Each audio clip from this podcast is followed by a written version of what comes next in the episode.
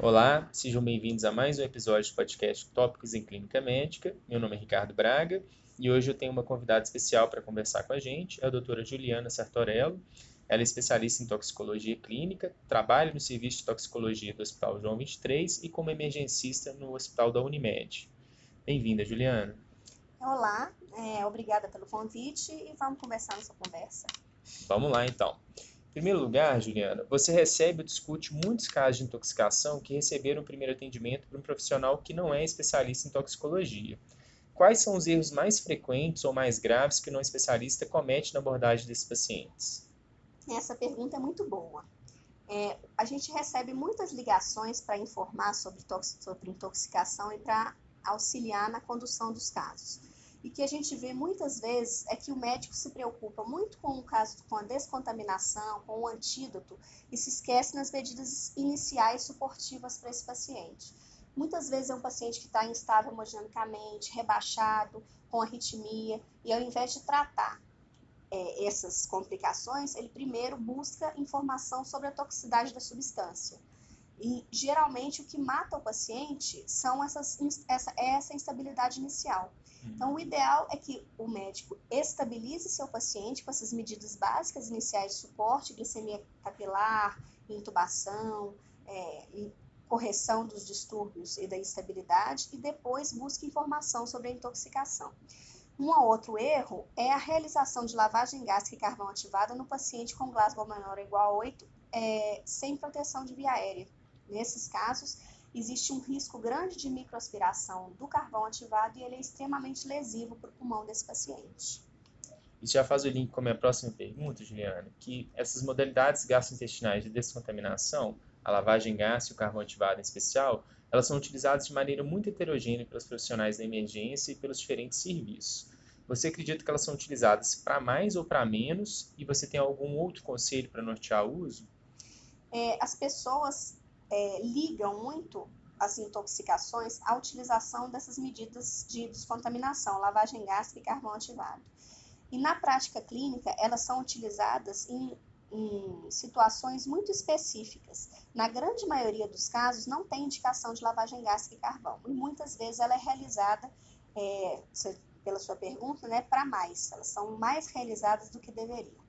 A indicação de lavagem gástrica é em até duas horas da possível ingestão e o carvão ativado é indicado somente em substâncias que têm uma toxicidade sistêmica importante. Né? É, então, substâncias que têm uma toxicidade sistêmica importante ou que levem a um quadro grave importante, tem indicação de lavagem gástrica e carvão ativado. Na grande maioria das substâncias, a lavagem e o carvão não são indicados. É, na, na ingestão de substâncias cáusticas, é, existe lesão de mucosa e é contraindicada a realização de lavagem gástrica e carvão ativado assim como pacientes com cirurgia bariátrica, varizes esofágicas, pacientes rebaixados sem proteção de via aérea. Então, existe uma série de contraindicações e uma indicação específica. Na dúvida, o ideal é não fazer lavagem gástrica e carvão. Muito bom, Juliana. E a maioria dos profissionais que trabalha fora do centro de referência não vai atender um número de casos grande o suficiente para se manter atualizado nos inúmeros tipos de intoxicação que existem. Você acha que algumas intoxicações deveriam ser dominadas pelo não especialista devido à sua gravidade frequência de apresentação? Quais e por quê? Algumas intoxicações, em algumas intoxicações, o quadro clínico é, no qual o paciente chega na unidade de emergência é extremamente grave e não dá tempo do profissional de fazer uma consulta é, bibliográfica ou ligar para um centro de informação. As principais são a intoxicação por anticolinesterásico, que geralmente o paciente entra em insuficiência respiratória por broncorreia, e nesse caso, o ideal é o uso de atropina na cena, se o paciente estiver com broncorreia, é, para secar mesmo essa secreção pulmonar e melhorar o quadro respiratório do paciente. A intoxicação por anticolinesterásico, geralmente, ela é representada pela intoxicação pelo carbamato, que é o chumbinho, usado como veneno de rato. Nessa intoxicação, o uso de atropina tem que ser o mais rápido possível e é o que vai salvar a vida do paciente. Uma outra intoxicação que tem uma morbimortalidade elevada entre as medicações de maior morbimortalidade é a intoxicação por antidepressivo tricíclico. Nesse caso, se o paciente chega na unidade de emergência com instabilidade hemodinâmica, arritmia cardíaca ou alargamento de QRS, é mandatório o uso de bicarbonato, é o que vai reverter o quadro do paciente e melhorar o prognóstico dele. Então, se eu fosse escolher duas intoxicações para que o, para serem estudadas né, e, e assimiladas pelo médico que trabalha na emergência como intoxicações de tratamento imediato por uso de antídoto, seria o bicarbonato no antidepressivo tricíclico e a atropina nos anticolinestérásicos. Muito bom. E para os outros casos, quais as fontes de consulta você recomenda a não especialista que precisa de apoio durante um caso agudo de intoxicação no plantão?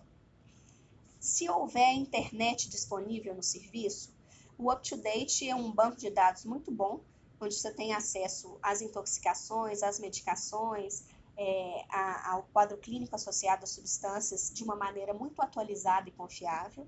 E o Micromedics é um, um, site, um banco de dados também de intoxicação, que a, a partir do momento que você coloca o nome da substância, você tem informações sobre a conduta, o tratamento, os sintomas associados. E é um site de bastante confiança também.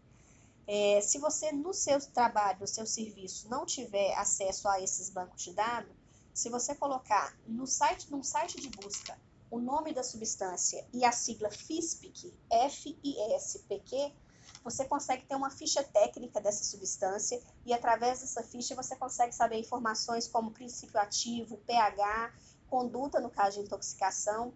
Isso ajuda bastante a nortear também o tratamento é, das, das intoxicações.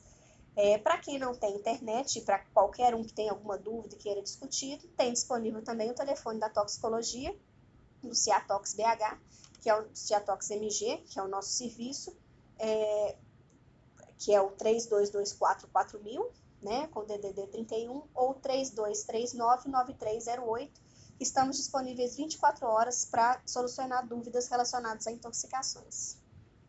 Muito bom, Juliana. Vou tentar fazer uma síntese então do que a gente conversou até agora. Vamos ver se fica mais ou menos assim. Em primeiro lugar, não esquecer no atendimento do paciente intoxicado das, das medidas suportivas básicas, atentar para o ABC, que é o que realmente pode matar o paciente rapidamente. Em segundo lugar, tomar cuidado com a indicação excessiva de lavagem gástrica e carvão ativado, a lavagem gástrica reservada para as intoxicações que ocorreram com pouco tempo, menos de duas horas, e o carvão ativado tem indicações específicas e tem algumas contraindicações que devem ser conhecidas. Na dúvida, não realizar. Por um não especialista, no mínimo, dominar a intoxicação pelos anticolinesterásicos, lembrando da atropina como um antídoto que pode salvar eles até melhor das, das manifestações muscarínicas, e também da intoxicação por tricíclico, no qual o bicarbonato deve ser utilizado se o QRS estiver largo, no caso das arritmias cardíacas ou no caso da hipotensão refratária volume. É, e por fim, em relação às fontes de consulta para quando a gente estiver na dúvida, o UpToDate, o Micromedex, quando tiver esses bancos de dados disponíveis. A sigla eu vou pedir para você me ajudar de novo. FISPIC. FISPIC, que pode ser usada com a ajuda de um serviço de busca e, claro, o telefone de serviço de toxicologia do João. Muito obrigado pela sua participação. Eu que agradeço. Ficamos por aqui hoje. Um abraço a todos e até o próximo episódio.